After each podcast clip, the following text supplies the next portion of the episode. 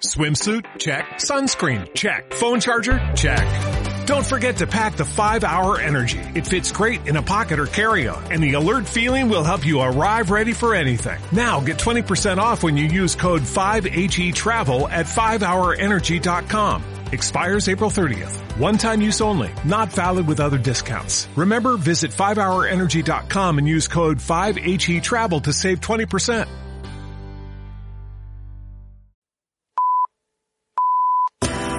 Ibérica. Creciendo juntos.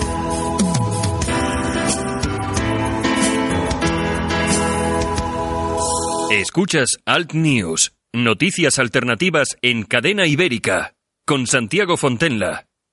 Ahora, toda la información alternativa en la Gaceta Europea. Tratamos los temas de máxima actualidad desde un punto de vista diferente. Islamización, inmigración, llegada de refugiados.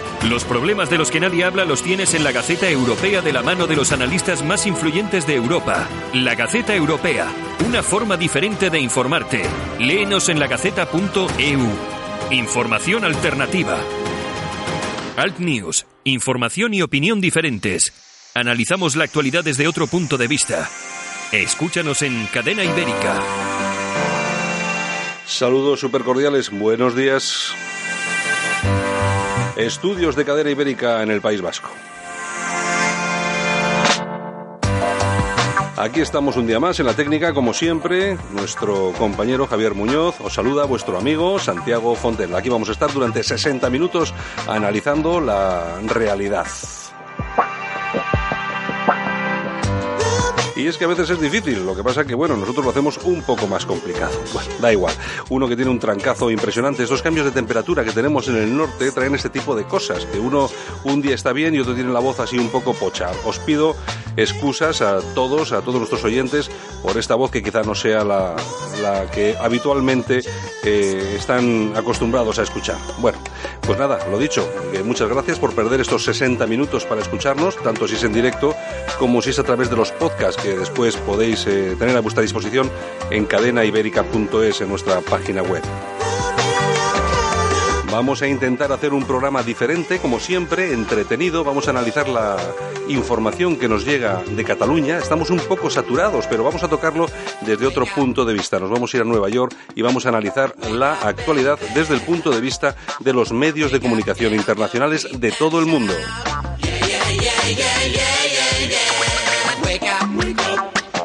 Arriba, señores, son las 11 de la mañana. Venga.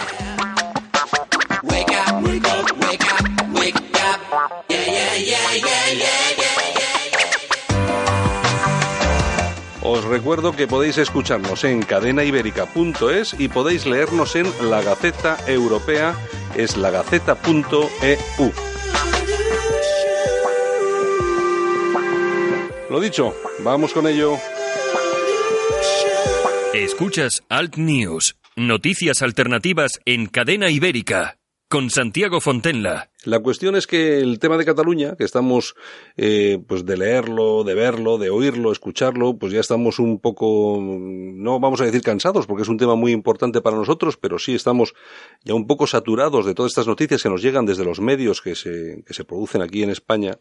Pues eh, ya que estamos un poco saturados, hemos pensado que lo importante ahora mismo es irnos fuera, es irnos al extranjero y ver exactamente cómo se está eh, produciendo la información relacionada con el tema del golpe, nosotros calificamos de golpe en, en Cataluña. ¿Dónde nos podíamos ir? Pues nos vamos a ir al, a la capital del mundo, a Nueva York, porque ahí tenemos a Javier Delgado. Buena, buenos días, Javier. Hola, buenos días, ¿qué tal, Santiago? Javier está en Nueva York ahora mismo y es eh, una persona que está muy vinculada a la información relacionada con Naciones Unidas, también ha estado, eh, ha estado relacionada con, con la prensa de la Unión Europea, conoce muy bien todos los medios de comunicación, no solamente los europeos, los españoles, sino los de, los de todo el mundo. Javier, eh, estando como me imagino que estás siguiendo a través de las redes sociales sobre todo y de los medios de comunicación cuál es la actualidad de lo que está pasando, de lo que está sucediendo en Cataluña, pero lo que sí me gustaría es que nos dijeras eh, a, a, todos los oyentes eh, cómo se está eh, manejando esta información de lo que pasa ahora mismo en Cataluña, en primer lugar en Estados Unidos. ¿Qué, ¿Qué visión están dando los medios de comunicación de lo que sucede en Cataluña ahora mismo?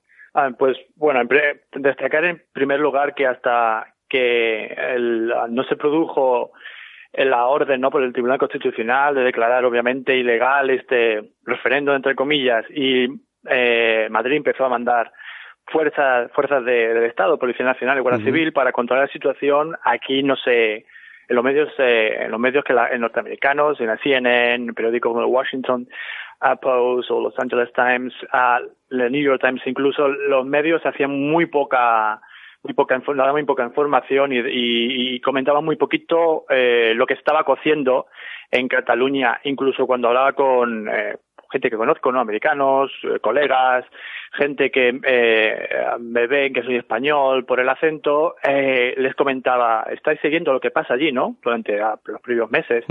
Y la gente lo desconocía todo empezó a, crear portadas y titulares a, a raíz de eh, pues las imágenes de la Guardia Civil y otros eh, cuerpos de, de seguridad estatales cuando llegaron a, a, Barcelona y otros sitios y empezaron a, hacerse cargo de la situación, visto el nivel de insurgencia del gobierno de la Unidad. Ahí cuando la, prensa americana y otra empezaron a destacar un poco qué pasa, preguntándose y preguntarse qué pasa y parecía que algo que había explotado sin razón y que no había ahí un proceso eh, como que conocemos los españoles, ¿no? Que seguimos la prensa. A destacar, si me permites, sí. que debido a que la prensa norteamericana, como la prensa internacional, eh, eh, se basa, el criterio que utiliza para cubrir o no una noticia es el sensacionalismo, desde el principio, uh, de mi punto de vista, tenemos, teníamos, me refiero al orden judicial del Estado español, perdido la causa desde el punto de vista de la opinión pública norteamericana, porque si lo primero que te encuentras eh, como un lector eh, norteamericano es a las fuerzas nacionales de seguridad del orden eh, allí eh, embargando urnas, eh, embargando eh, papeletas de voto, etcétera, etcétera, te piensas que estás eh, ante un Estado autoritario, que son los mm. términos que utilizan, represivo, opresivo, etcétera, etcétera. Y desgraciadamente esto es lo que está pasando con el contexto de los medios de comunicación aquí en, Estados Unidos. Es decir, Javier, que eh, podemos, podemos decir que, que lo que ha sido la campaña de comunicación o la política de comunicación del separatismo catalán en este caso parece ser que ha tomado la delantera, ¿no? Sí, y además es fácil para mí desfragmentar un poco, desglosar el por qué. Tenemos a, a, los líderes independentistas, tenemos a Artur Mas antes, a, Puigdemont, y a, a, Romeva, que como tú, a Romeva de hecho lo entrevisté hace varios años sobre otra causa, que sabes que sabéis, o los oyentes que nos escucháis, que se manejan bien en francés y en inglés. Y entonces son capaces de dar entrevistas como han dado a Al Jazeera, por ejemplo, Puigdemont lo dio hace cinco meses, a, Al Jazeera está basada en Qatar, pero también tiene mucha importancia en el contexto anglosajón de los medios. A Romeva ha estado entrevista, ha dado entrevistas a muchísimos medios durante muchos años, desde que, sobre todo a partir de las elecciones de 2015, ¿no? Que se mostró un poco como el baluarte internacional del derecho de autodeterminación. El derecho de autodeterminación, que también lo voy a utilizar el término prostituyen en los medios de comunicación, a, aquí anglosajones en Estados Unidos porque no es como lo pintan ellos. Ahora podemos hablar un poco de el real derecho de autodeterminación. autodeterminación. Entonces, tenemos que entender que estos eh, tres líderes independentistas, Artur más previamente y ahora Puigdemont uh, y Romeva, eh, se defienden muy bien en inglés y en francés y entonces han tenido mucha cobertura directa, sin uh, interpretación de sus comentarios. Otra cosa que he visto, y habéis visto todos vosotros en los medios de comunicación, es cómo han utilizado los independentistas carteles a, no solo no solamente a las últimas dos semanas cuando a las fuerzas estatales han tenido allí que allí poner orden, sino previamente carteles como SOS y We Want Votes y otros carteles en inglés, mm. básicamente pidiendo a gritos a que los medios de comunicación anglosajones, sean americanos o no, les escuchen y en lugar de ponerlo en catalán o en castellano. Y esto también ha sido bastante efectivo, eh, diría yo a también comentar de nuevo, eh, volver al tema de esto de derecho de autodeterminación, que desde una persona que cubre Naciones Unidas, sabemos todos que solo se cubre solo en, la, en, la, legalidad internacional el derecho de autodeterminación no es dar rienda suelta a cualquier región pueblo, provincia o, estamiento territorial universal para que se desvincule de las buenas a las bravas de forma unilateral del Estado al cual está acogida o dentro. Solo la ley internacional, la ley internacional solo cubre este derecho de autodeterminación para pueblos que están suprimidos, pero suprimidos de verdad, no la supresión que utilizan eh, a los catalanes independentistas, bajo un poder colonial o que, aunque no estén dentro de un poder colonial, estén suprimidos y oprimidos por un poder extranjero que puede ser o no colonial. Entonces, esto del derecho de autodeterminación, como muchos académicos han intentado dejar claro en medios que he leído eh, en España y fuera, en el país un bonito eh, artículo, esto es falso y es una cosa que se ve repetida en los eh, medios de comunicación aquí y en medios de comunicación alrededor del planeta. Sí, eh, Javier. Ah, el otro tema también, perdona, sí. Sí, no, no, que te iba a comentar porque me comentabas también lo de los medios alrededor del planeta. Tú eres una persona que sigue mucho otros, eh, otros medios de comunicación, bueno, de hecho, los medios de comunicación de todo el mundo, y de ahí me gustaría que me dieras un poco, que me hicieras un análisis, si es posible, de los medios eh, anglosajones y luego también de medios como Al Jazeera, por ejemplo, que es un medio que parece que no, pero tiene mucha importancia a nivel internacional. Vale, sí, exacto. Vamos a empezar, si queréis, por Al Jazeera, que ha estado también en la boca de la opinión pública debido a temas políticos en el mundo, en el Oriente Medio. Al Jazeera es Al Jazeera para mí, yo lo sigo muchísimo, Al Jazeera tiene muchos recursos para crear grandes documentos, grandes artículos, tiene corresponsales o si no los manda de la noche a la mañana y la calidad de sus eh, reportajes y la, profundidad y la complejidad de sus análisis bastante eh, profesional basándome un poco en, este bagaje de Al Jazeera, hay que entender que Al Jazeera está en el contexto de Qatar, ¿no? Es una propiedad de Qatar, y como recordemos, el Barça estuvo eh, sponsorizado por Qatar Foundation. Entonces hay ahí unos vínculos que hay que tener un poco claros. Eh, Al Jazeera ha cubierto muchísimo, no solo desde las últimas dos semanas, pero bastante más que otros medios anglosajones o otros medios que trabajan en inglés ha cubierto muy, bastante más que otros el tema este del independentismo en Cataluña. Ah, hace poco, por ejemplo, yo diría en los últimos cuatro días ha producido unos cuatro o cinco vídeos de unos cinco o seis minutos en los cuales diría que ha fallado en contrastar la, la, perspectiva de otros catalanes que no representan la mayoría del pueblo catalán, o sea, catalanes que se sienten tanto catalán como español. Han ido y han hablado con independentistas, pero no, han, no se han molestado eh, o, no han querido molestarse en hablar con un catalán que se siente tanto español como catalán.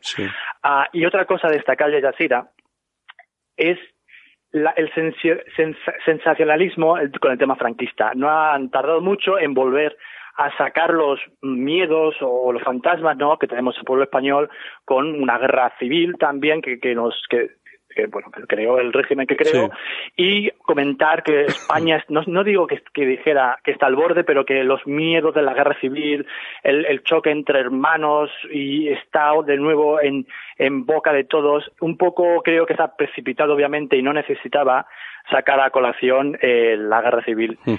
Otra cosa que quería comentar también, y creo que es, es importante, es que uno de estos cuatro o cinco vídeos que ha hecho en estas últimas semanas, y sobre todo días, en una se fueron, en un vídeo que está a disposición del oyente, se fueron al Valle de los Caídos e entrevistaron a un republicano español. Obviamente yo creo que a, sobre decir que es el español medio que está en contra de que su país se fracture de forma unilateral, unilateral e ilegal, necesariamente no tiene que ser un viejo una vieja persona que añore la época franquista. Y eso eh, creo que eso que para mí, por ejemplo, como yo, yo obviamente estaba, estoy en contra de preceptos dictatoriales, pero estoy a favor de la unidad de mi país y mucho menos que se desmembre como quieren que desmembren.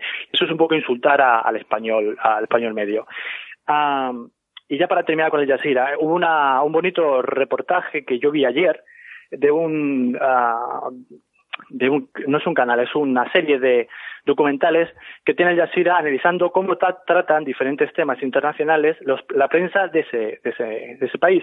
En este caso, eh, quiero aplaudir a el análisis del Jazeera porque eh, analizó un poco cómo ha tratado durante estos años eh, televisión, televisión española el tema catalán y cómo lo trata TV3. Y dejó muy claro que TV3 es un arma o un instrumento de la Generalitat y de, los, de, los, eh, de la iniciativa independentista. Y esto me gustó bastante mm. que lo hicieran. Oye, Javier, eh, Javier ahora, sí, Javier, Javier, y de los eh, en otros medios anglosajones, ¿cuál ha sido la postura de en relación a este tema? Pues por ejemplo, viéndonos a medios anglosajones que están basados en están eh, tienen sus sedes, mejor dicho, en el Reino Unido, pero lo lee eh, todo el mundo que lee la prensa anglosajona inglés, estamos con la agencia de noticias Reuters, que ha, sido bastante neutral eh, en el tema y ha, se ha limitado a analizar un poco y a desglosar los comunicados tanto de Madrid como de la Generalitat, sin entrar un poco en valoraciones. Y ah, ha destacado esto sí, que si Cataluña se independizara tanto como lo hacen ahora, así o de forma unilateral, como lo quieren hacer ahora, mejor dicho, que si lo hicieran con un referéndum acordado por Madrid, el impacto económico en, en Cataluña sería abrumador y lo ponen en un 30% de, eh, de, de, impacto menor del, Producto Interior Bruto. También tenemos al Financial Times, que ha cubierto la noticia y que ha sido en un principio hasta el día de hoy bastante neutral, diciendo que la, basándose y analizando, debido a que es un medio económico, las repercusiones económicas tanto para Cataluña como para España y ha, dicho básicamente que sería malo para todos, incluso para Europa, pero hoy, esta mañana, cuando me he levantado, se ha focalizado mucho en cómo gente mayor y, padres con niños han sido empujados e incluso un poco eh, dado golpes por, por, la, por la fuerza de, seguridad del Estado que es lo que buscan, obviamente, los, independentistas. La foto. La foto. The Guardian igual, la, el titular esta mañana ha sido el primero, 30 heridos y, eh, y pelotas de goma que han sido utilizadas. Ese ha sido el titular primero del The Guardian. The Economist también, que es otro, otra revista semanal, muy importantísima, como todos los oyentes saben, ha dejado claro desde el principio que el, desde el punto de vista económico y un poco de sentido común, eh, la independencia de Cataluña sería nefasta para todos, para Cataluña, para España y para Europa. Ah, la BBC también ha sido muy neutral, diría, en estos, en estos días, hasta el día de hoy, de, el 1 de octubre, con, el, con este con este voto uh, irrisorio, de mi punto de vista, que hemos visto en los medios, hasta hoy que el primer titular, el titular con el cual cualquier usuario de la aplicación vería es 300, 300 personas heridas. Entonces, digamos que una, para terminar con el análisis de la prensa británica, hasta ahora más o menos consciente de que la independencia de Cataluña de esta forma y de otra forma sería mala para todos, pero eh, los separatistas se, sentirían victoriosos leyendo los titulares de hoy, porque se han focalizado, como no podía ser menos y como sabemos que funcionan los medios, en la, la violencia que en algunos momentos ha tenido que utilizar los las fuerzas de seguridad porque eh, nuevamente el Estado no se puede quedar sentado en un banco viendo cómo ellos juegan con la, jurisprudencia y la, la, ley en España. Mm. Javier, tú que eres un periodista que has colaborado con un, con un montón de medios importantísimos, eh, vives en Nueva York, de hecho estamos hablando ahora contigo, estás en Nueva York. Eh, eh, mm, tú que entiendes de comunicación, sobre todo porque cubres las Naciones Unidas, que no es poco para estar ahí y controlar y saber cuál es la política de comunicación de una institución de este calibre, ¿cómo calificarías la política de comunicación del Gobierno de España? Porque a mí, sin ser un especialista, me ha parecido, en relación a lo que me estás contando, bastante pobre. Sí, comparto contigo, iría más allá, diría neutra, diría, perdón, eh, eh, inexistente. Inexistente. No hay, no ha habido, no ha habido allí, yo no he podido compartir, si quieres, lo voy a poner en estos términos, compartir con mis contactos en Twitter o en Facebook, compartir un análisis o una entrevista con el presidente de Exteriores, con o, con algún miembro destacado del gobierno o no ha habido nada, ha estado silencioso durante estos años. Destacar también que yo estoy aquí en Estados Unidos, yo soy de Ciudad Real originalmente, o que dejé hace 16 años España, pero mi mujer, con la que vivo aquí obviamente, es catalana. Aquí en casa se habla el catalán eh, mi, mi, mujer habla catalán con, con, mi hijo, que tiene cinco añitos, y yo hablo castellano, y vamos a Cataluña unas tres veces al año. Este año ya he estado dos, y hace un mes que estuve por última vez. O sea, eh, no hablo de un punto de vista ah, eh, desconectado de un expatriado que está aquí y, un poco solo está, envuelto en otra burbuja. Ah, entonces sí, comparto contigo que el Estado español tenía que haber hecho mucho para destacar la legalidad de esta demanda original porque no se refleja en la Constitución, porque no se refleja en las reglas del juego en las, con las cuales estamos cohabitando todos los españoles desde el 78 y este mensaje entonces ahora desgraciadamente, en muchos contextos demasiado tarde ponerlo en alza porque la gente se va a fijar, como todos los oyentes saben, se va a fijar en los en las porras que hemos visto hoy en, mm. Barcelona y en otras ciudades catalanas. Mm, sí, porque además eh, todo esto de la independencia, aunque a nosotros nos pueda parecer, porque claro, siempre vamos a ver, ese espíritu pueblerino que uno tiene, que yo el primero, pero nos puede, nos puede llegar a pensar, llevar a pensar que lo importante es lo que estamos haciendo aquí cuando realmente en un asunto de este calibre como la independencia de Cataluña, la, eh, la comunicación externa, la comunicación internacional hacia los medios de comunicación no es que sea de un 50% de, toda, de todo el operativo, pero sí que es muy muy importante. Es importantísimo que la comunicación, que las noticias, que los puntos de vista lleguen a todo el mundo, sobre todo a, las, a las, fuentes de, gobierno, ¿no? A los gobiernos extranjeros, eh, a, las, a las grandes entidades financieras, y eso lo han hecho muy bien ellos y muy mal nosotros. Yo no entiendo, teniendo un gobierno como el de España, que no somos, que no somos cualquiera, sino que somos un, gobierno que, estamos en, en, en, todas las instituciones importantes a nivel mundial, tanto económicas como políticas, que no se haya eh, realizado una política de comunicación, pero muchísimo más inteligente, no digo importante, inteligente, que no ha sido nada inteligente desde mi punto de vista.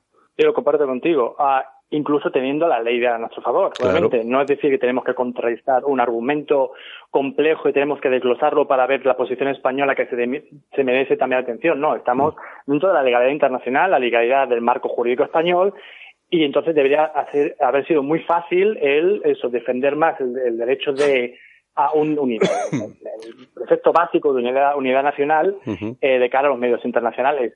Otra cosa a destacar es, por ejemplo, que los, como sabéis, todos los oyentes y tú también, eh, los políticos catalanes han intentado eh, han intentado atraer a su causa, entre comillas causa, a la Unión Europea durante muchos años, incluso cuando yo estaba allí, y Raúl Romeva vino aquí a, Bruselas, a Bruselas, perdón, cuando estaba estando en Bruselas, a Nueva York, antes del verano, en junio, creo recordar, en, Naciones Unidas, y quiso hablar con quien quiso hablar, pero no lo, no lo ha recogido nadie, no lo, no nadie se quiso hacer la foto con él, nadie lo recibió, incluso un periodista americano eh, preguntó aquí en la rueda de prensa que se hace todos los días al portavoz de Antonio Gutiérrez, el secretario general de Naciones Unidas, que por qué nadie se había encontrado con Raúl Romeva y él le dijo, eso es un tema español, que no hay ninguna repercusión eh, internacional porque está, dentro, está fuera de la legalidad del contexto español.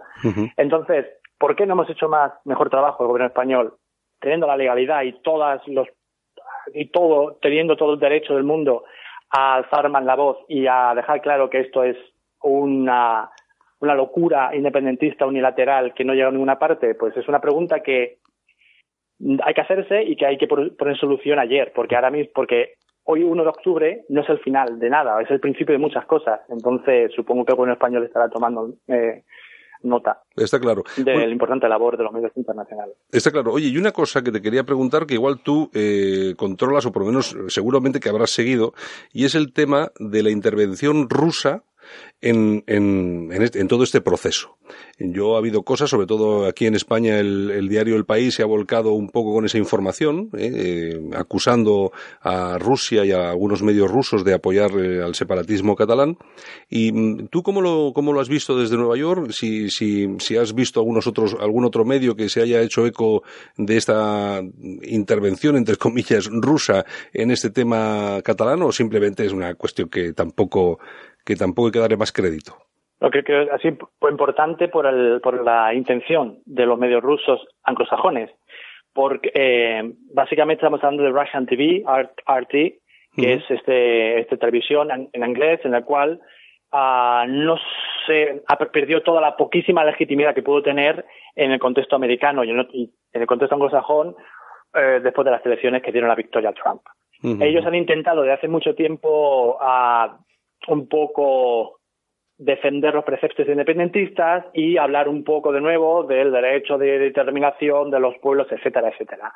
han utilizado hoy, esta mañana, muchísimo lo de las pistolas de goma y que ha habido un gran choque, ah, etcétera, etcétera. Entonces, ah, han querido jugar muchísimo con esta baza esta mañana y he leído algún análisis que básicamente uh, lee este interés del, del, de este medio de este medio ruso eh, debido, debido a que eh, hubo declaraciones de un oficial ruso eh, diciendo que defenderían el derecho de decidir y reconocerían a Cataluña si Cataluña reconociese a dos provincias o regiones que pertenecen hoy en día a, Georgia, que son Abjasia y Osetia, pero solo la reconoce Rusia y Venezuela. Lo que quiere decir con esto, sin meternos aquí en este mm, tira floja político, es que hay unos intereses también de Rusia porque haya una región tan importante como Cataluña que se independiza, hay un,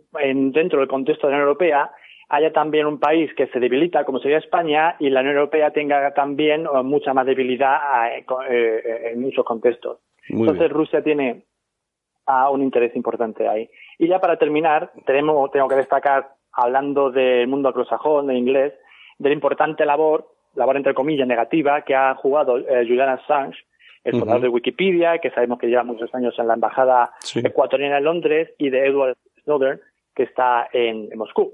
Estos también han creado una burbuja anti antilógica, anti-española, etcétera, en, en, los medios sociales, en Twitter, que ha sido muy importante porque, como sabemos, mucha gente solo lee lo que sale en Twitter y no se va a la página web o lee los periódicos. Está claro, está claro. Bueno, eh, Javier, pues nada, se nos va acabando el tiempo. Lo que me, me, ha encantado que nos hayas contado estas cosas, porque seguramente ni yo ni muchos de nuestros oyentes están un poco al cabo de todo esto. Y lo que sí me gustaría eh, contar contigo en alguna otra ocasión para hablar de Trump y para hablar de muchas cosas, que mucha información que nos llega aquí a España y que no somos capaces de contrastar. Me imagino que tú, estando allí, pues seguramente nos podrías ilustrar un poco sobre algunos temas, si te parece. Sí, claro. Alguna vez es un poco deprimente, pero sí. Y Twitter es un factor muy importante en la forma de comunicar de, Trump. Exacto. Oye, pues muchas gracias.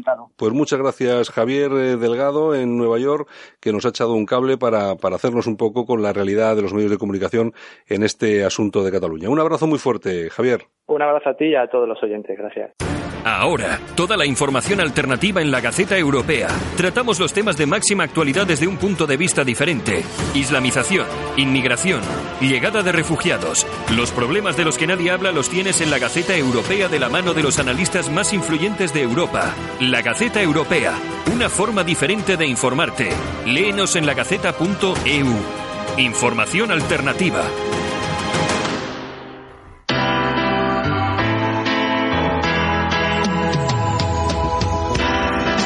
Competencia en la izquierda. Hay competencia en la derecha. Cadena ibérica. No tenemos competencia.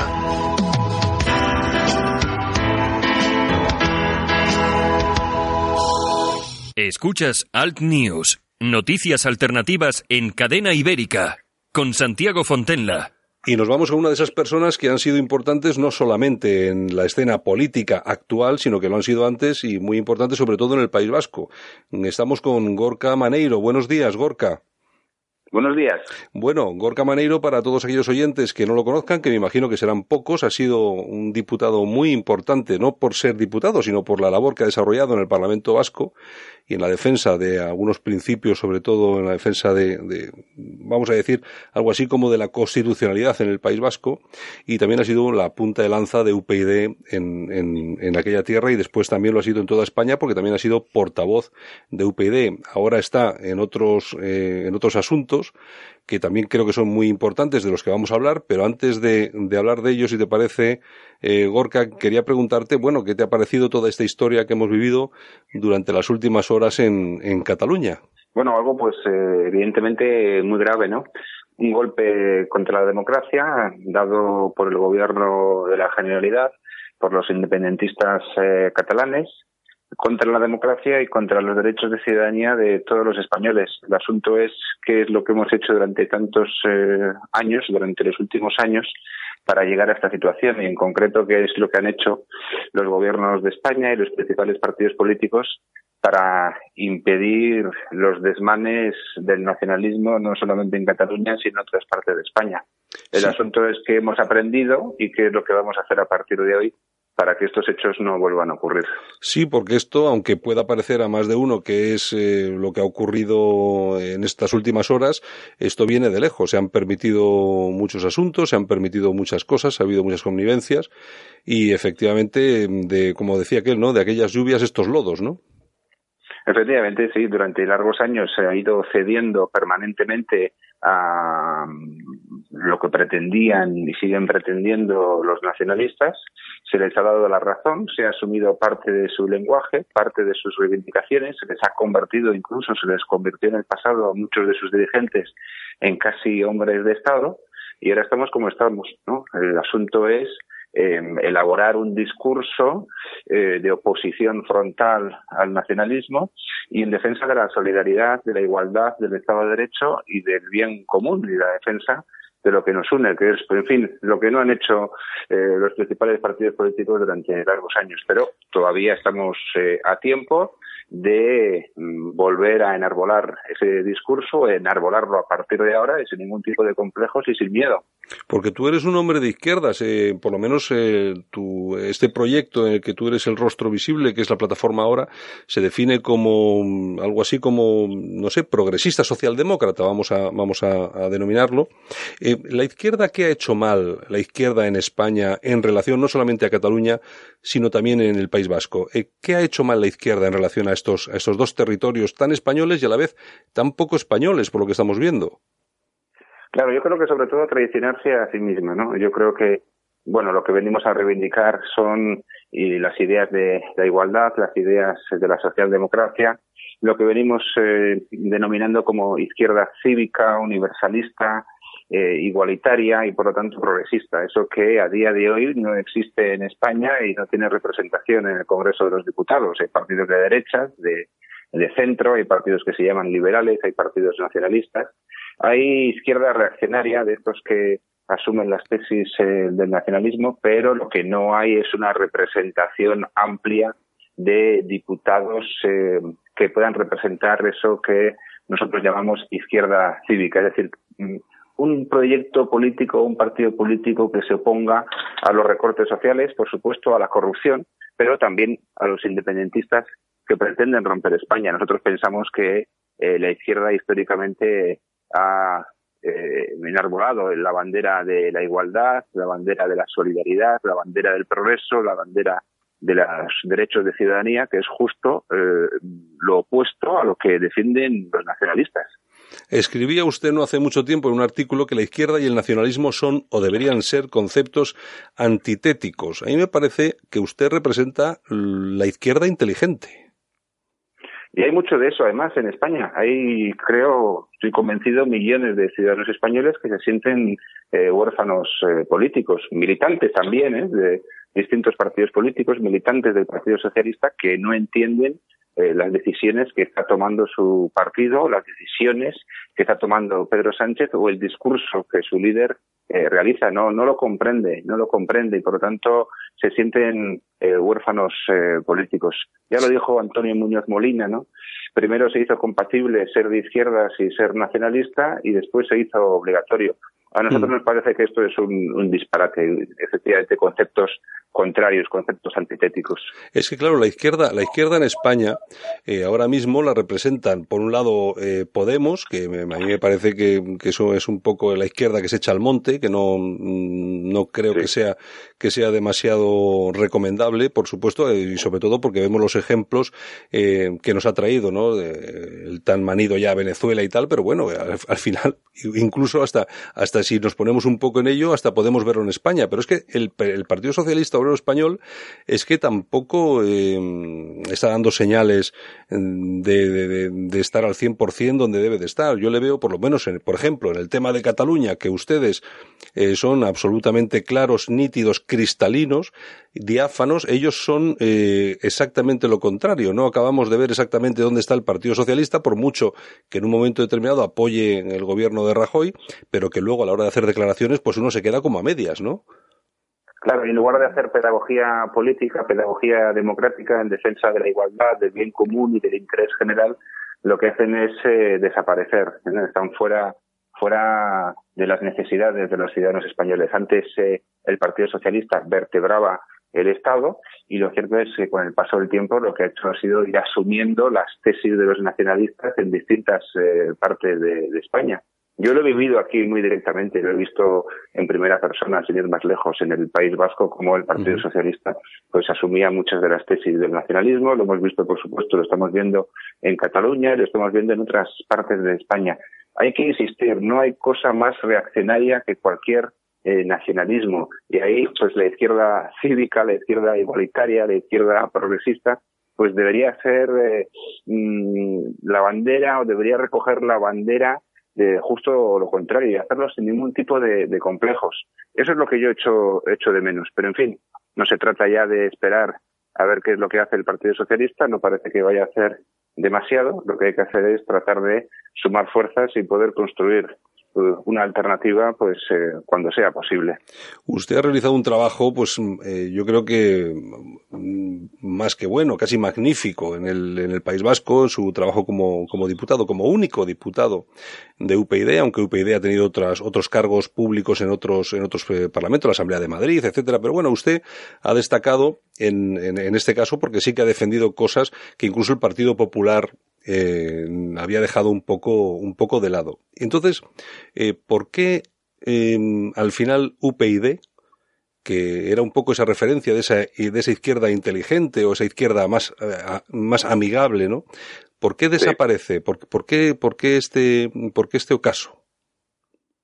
Bueno, pues porque ocurrieron muchas cosas, ¿no? Es cierto que UPyD, bueno, sigue vivo como organización política, pero es cierto que ya no está en el Congreso de los Diputados. Nos pasaron muchas cosas, digamos que no tuvimos el favor de los poderes eh, fácticos, mm, tuvimos problemas internos que no supimos resolver y luego estratégicamente pues cometimos una serie de errores y creo que no debería haber ningún problema en que esto se reconociera.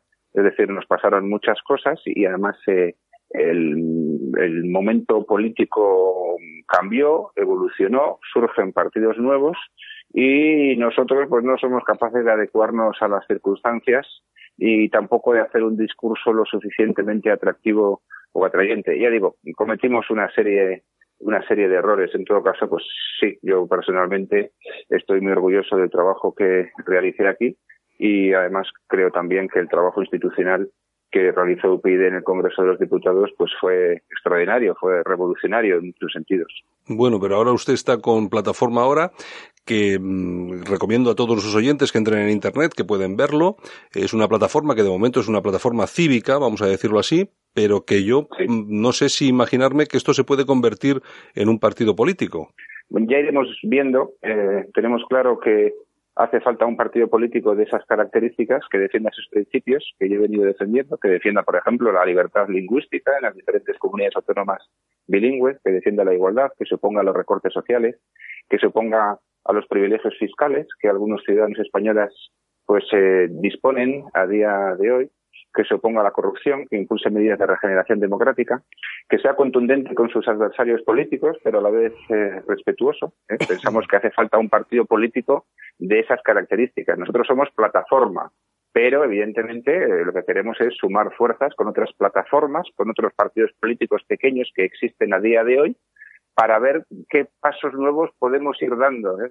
no, no es que nosotros eh, nos reivindiquemos como los únicos que defendemos estas ideas. Hay mucha gente por ahí dispersa. Lo que se trata es de unir fuerzas porque la unión, la unión hace la fuerza. Sí. Hace, hace pocas fechas se presentaban en Barcelona, creo, ¿no? Sí, estuvimos, eh, estuvimos en Barcelona y además tuvimos contactos con plataformas y colectivos muy interesantes que están funcionando por ahí. Nos presentamos antes en, en Madrid, estamos organizando charlas, vamos a presentarnos en otras partes de España y vamos sumando firmas eh, para nuestro manifiesto fundacional y, bueno, incorporamos también nuevos asociados al colectivo. Dentro de, dentro de las personas que, que lideran este movimiento, aparte de Gorka Maneiro, ¿qué nombres eh, también están ahí en esa primera línea? Bueno, en primera línea, digamos que hay sobre todo personas anónimas, gente joven, comprometida, que cree que hay que cambiar a mejor la política en España. Lo que pasa que sí que es cierto que hay determinadas personas más relevantes que han mostrado su apoyo, ¿no? Como pueden ser, pues, Fernando Sabater, Félix Ovejero, Sebi Mora, Luis de Velasco, mm, Dolores Argenjo, mm, Félix de Azúa y Andrés Averasturi o bastantes otros, ¿no? Personas relevantes cuya firma para nosotros y apoyo pues es muy importante, pero queremos abrir el abanico, es decir, queremos llegar a los ciudadanos anónimos, queremos eh, em, que nuestras ideas se vayan extendiendo y puedan ser conocidas y después eh, apoyadas. No basta con que nosotros mismos nos demos la razón, sino que se trata de convencer a una mayoría de ciudadanos para que entre todos podamos ser capaces de mejorar el país en el que vivimos, un país que por cierto pues eh, tiene un nombre y es España. Yo les yo les veo a ustedes muy centrados, que es una cosa muy buena. Lo que lo que sucede en los tiempos en los que vivimos es que el país está muy radicalizado o por lo menos hay fuerzas políticas que están muy radicalizadas, no solamente eh, los nacionalistas, sino otras fuerzas que ponen eh, ponen en valor cuestiones que en un momento determinado pues pueden desestabilizar un poquito lo que es la situación la situación política del, del día a día vamos a entendernos no eh, teniendo teniendo todos estos problemas en, sobre la mesa para una formación como la suya, una que, como le decía antes, que a mí me parece que venden ustedes la, la, la, izquierda tranquila, inteligente, me imagino que va a ser muy difícil abrirse espacio en, en esta situación, en este, en este escenario.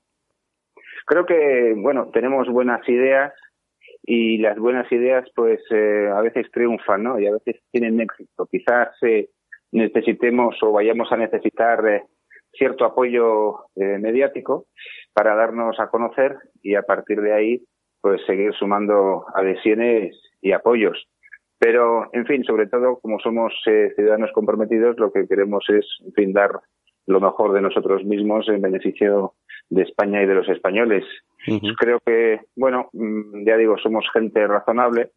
Somos, eh, digamos, radicales en el buen sentido del término, porque vamos a, o intentamos ir a la raíz de los problemas, pero también queremos, quiero decir, eh, eh la mayor eh, unidad posible del país, es decir, que si uno pueda ser o pueda ser contundente con los adversarios políticos, pero muy respetuoso, ¿no? Que no se dedique únicamente a crispar, que no se dedique a hacer demagogia, que no se dedique a enfrentar, sino que sobre todo lo que pretenda es unir a los ciudadanos en la defensa del bien común. Esto, pues durante los últimos eh, años también lo estamos echando muy de menos, ¿no? Políticos eh, responsables, políticos serios, políticos que argumenten y vayan a, a la razón y no hagan demagogia, porque, en fin, los parlamentos son una cosa muy seria donde se puede trabajar muy bien y se pueden hacer cosas muy interesantes.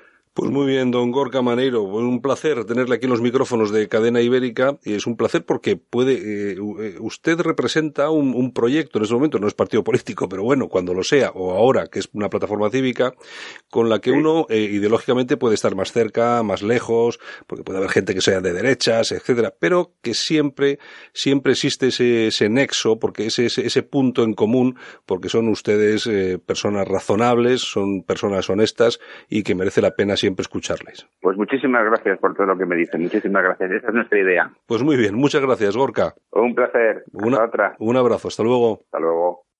Ahora, toda la información alternativa en la Gaceta Europea. Tratamos los temas de máxima actualidad desde un punto de vista diferente. Islamización, inmigración, llegada de refugiados.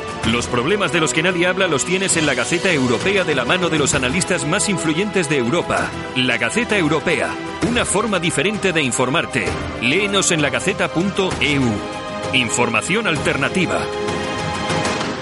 Y aquí continuamos en esta mañana en Cadena Ibérica, en esta ocasión con Carlos Fuster desde Málaga. Buenos días.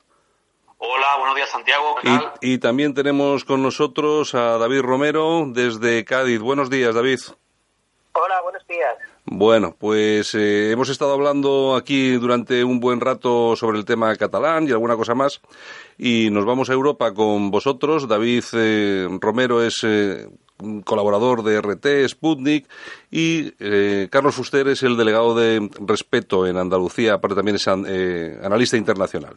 Vámonos hasta Europa porque hay varios temas que me gustaría tratar con vosotros. No tenemos mucho tiempo, pero sí el suficiente para tratar algunas cositas, como por ejemplo, el otro día hablábamos de Salvini, de la Liga Norte, Carlos, y apuntábamos el apoyo que había dado en alguna ocasión Salvini eh, a la independencia de Cataluña. Y efectivamente, durante estos días se ha producido un apoyo mucho más explícito a través de las redes sociales, apoyando, Salvini ha salido apoyando la independencia de Cataluña. Eh, Salvini y la Liga Norte, que mm, era o es, no sé, eh, socio de alguna otra formación en España. ¿Qué sabemos de eso? Pues a ver, esto de todas formas tampoco es una cosa que nos tenga que sorprender. tengamos en cuenta que, bueno, que a pesar, a pesar que es cierto que la liga, la liga ha cambiado su discurso.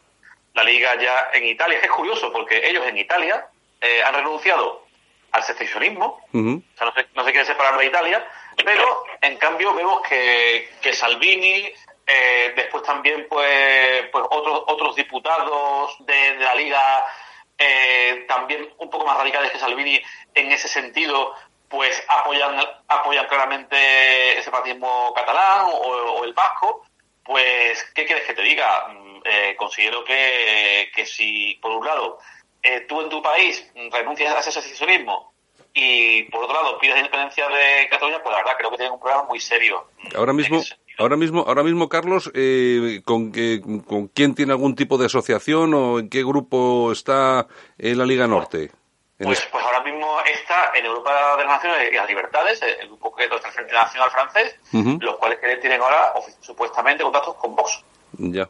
Bueno, me imagino que me imagino que esa formación habrá dicho algo, dirá algo, me imagino. Bueno, verás, yo recuerdo en su día cuando cuando la famosa jornada o el Congreso de Coblenza, bueno, pues pues que eh, en, un artículo firmado por, por Esparza, pues bueno, pues se juraba y perjuraba que bueno, pues que, que Abascal había convencido a Salvini de que estaba equivocado con el tema de la con el tema separatista y que eso y que había convencido de la conveniencia de defender la unidad de España. Evidentemente, esto eh, ese, tipo de, ese tipo de cuestiones posteriores nos demuestran que bueno que, que no es cierto lo que lo que se afirmó en, en ese artículo. Bueno, eh, David, otras cuestiones importantes ahora mismo en Europa relacionadas con este mundo tan complejo. La crisis en el Frente Nacional francés. Parece que Philippot ha, dejado el barco. ¿Qué ha pasado ahí? Bueno, según se, según se ha estado viendo, Florian Philippot ha dejado el Frente Nacional y eh, hay una supuesta crisis interna dentro del Frente Nacional. Eh, Florian Philippot, hay que recordarle a nuestros oyentes que se le se le imputa o se, se le reconoce el mérito de la llamada desdemonialización del Frente Nacional. Frederick Filipot es un, una persona, un tecnócrata o un burócrata que es un, eh, viene de las escuelas de, de, administración de Francia, es fichado por el Frente Nacional, ideológicamente no forma parte de esa derecha francesa eh, extragolista como que era lo que rodeaba el Frente Nacional, sino que venía de la derecha social golista. Además, hay que recordar que Florian Filipot, según vamos a hablar de la vida privada de él, pero eh, en una revista hace, el año pasado, creo recordar, sacaron a la luz que Florian Filipot era homosexual, con lo cual Florian Filipot, eh, además de encargado de la desdemonialización del Frente Nacional, también fue el encargado de hacer, de hacer lo que los presidentes del Frente Nacional actual una casa de brujas, o sea, los sectores nacional católicos o católicos tradicionalistas, sectores de la vieja guardia del Frente Nacional, les acusaba, acusaba a Filipot de que Filipot era una especie como de inquisidor bien, bien pensante. De ahí las numerosas excisiones que en estos últimos años se fue realizando por parte del Frente Nacional y también las denuncias por parte de esas disidencias del Frente Nacional y también de gente de dentro del Frente Nacional que decían que el Frente Nacional había perdido lo que se llamaba los valores eh, de derecha agraria, derecha nacional, valores a favor de la tradición, de la cultura de la vida, a favor del matrimonio, y, y estos valores básicamente, salvo numerosas excepciones, como puede ser Mario Maréchal Le Pen, fueron abandonados dentro del discurso oficial del Frente Nacional. Ejemplo de ello fueron unas declaraciones que dijo el responsable de CIEL, que formaba parte de la misma coalición que el Frente Nacional en las europeas, Ressemblable Marín, cuando cortaron la alianza, Karim Ushik dijo que el Frente Nacional se había convertido en algo vacío, porque se había, ya no se hablaba de identidad en el Frente Nacional, conceptos como la gran sustitución o eh, la reinmigración estaban prohibidos o eran tabú dentro del Frente Nacional.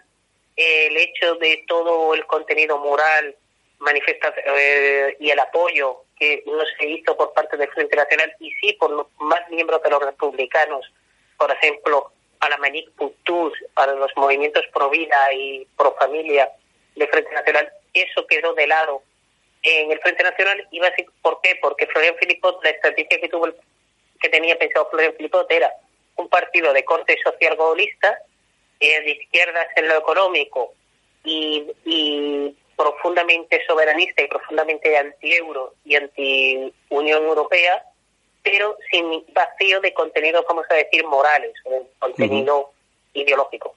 Que te iba a comentar... Ah, perdón, no, perdona, sigue, perdona, sigue, sigue.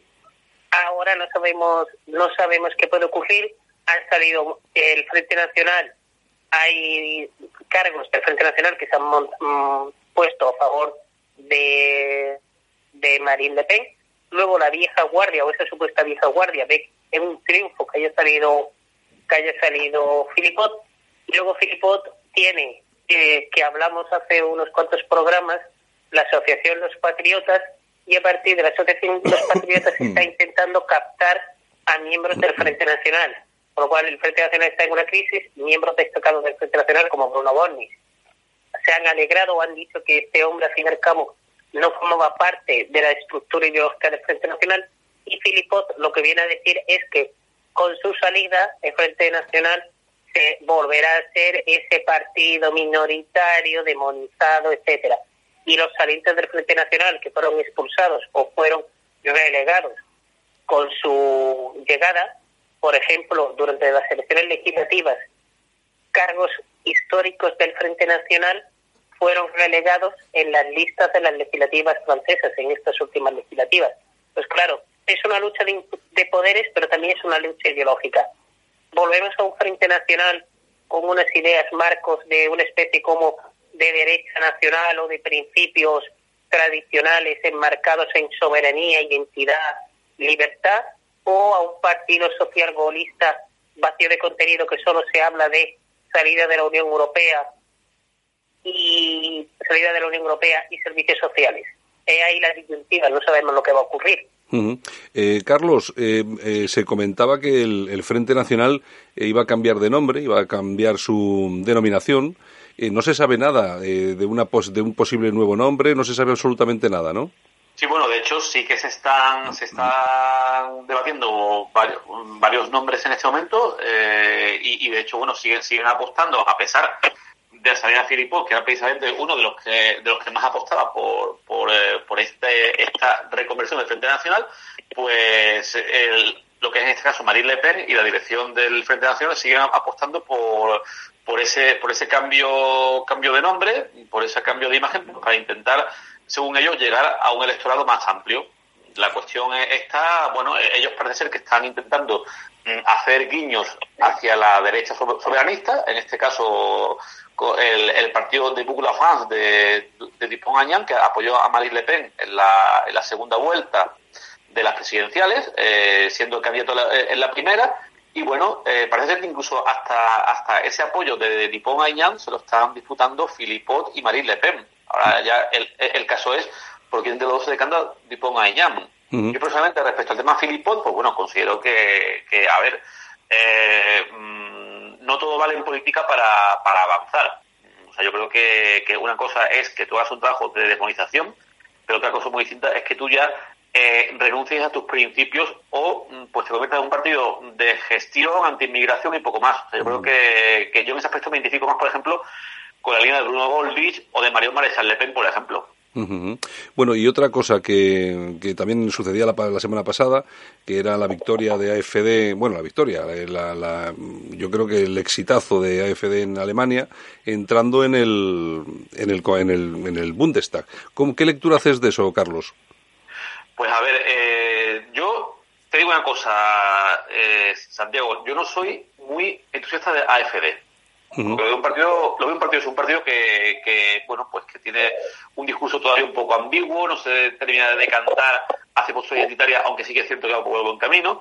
Pero claro, eh, a ver, yo más que entrar, como han pasado en ciertos sectores marginales de la extrema derecha clásica española, de que si son sionistas o, esto o aquello, mm, y sacar, y sacar peros, o que, o que si son disidencia controlada, yo lo que me llamaría la atención es que eh, eh, han logrado, han logrado eh, abrir una brecha en el sentido de que un electorado amplio, eh, patriota, que está en contra de la, de la, inmigración masiva, está en contra de la, la, islamización mmm, y una serie de cuestiones similares a las que se defienden en otros partidos interiores europeos, pues que se ha roto esa barrera y se ha llegado a eso a un 13%, eh, a pesar de que también están habiendo disputas internas dentro de la FD, eh, como por ejemplo ha sido el caso de la salida de Fauque Petri de, del partido, pero bueno, eh, considero que, el, que, es positivo, aunque, aunque creo, eso, creo que AFD debería mmm, intentar eh, aclarar sus posturas, mmm, definirse claramente como, como, lo que es, porque ahora mismo, bueno, parece que hay dos, dos sectores, el de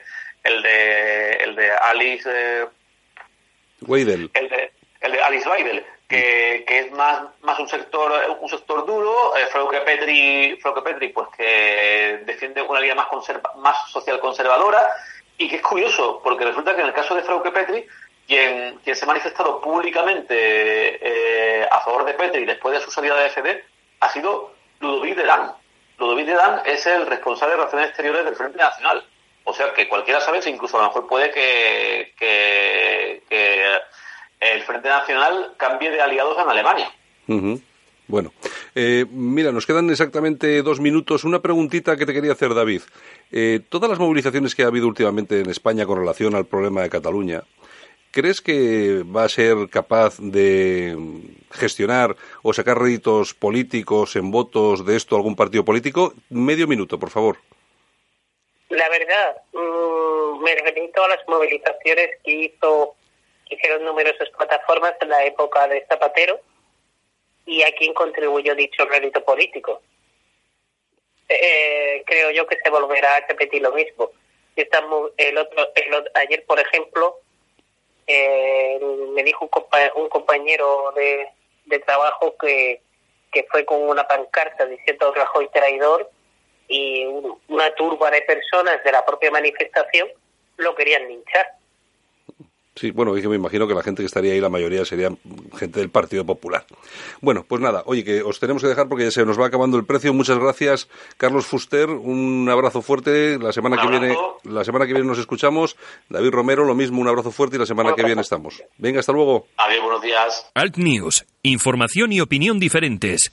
Analizamos la actualidad desde otro punto de vista. Escúchanos en Cadena Ibérica.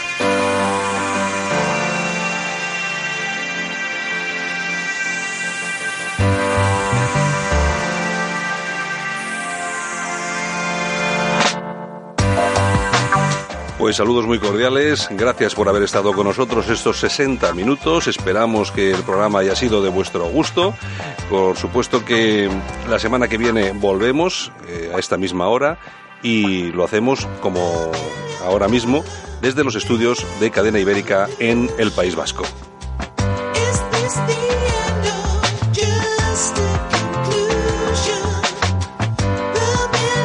Saludos muy cordiales, cordiales de Javier Muñoz, que estuvo en la técnica, y el que os habla, vuestro amigo Santiago Fontela. La semana que viene, más y mejor.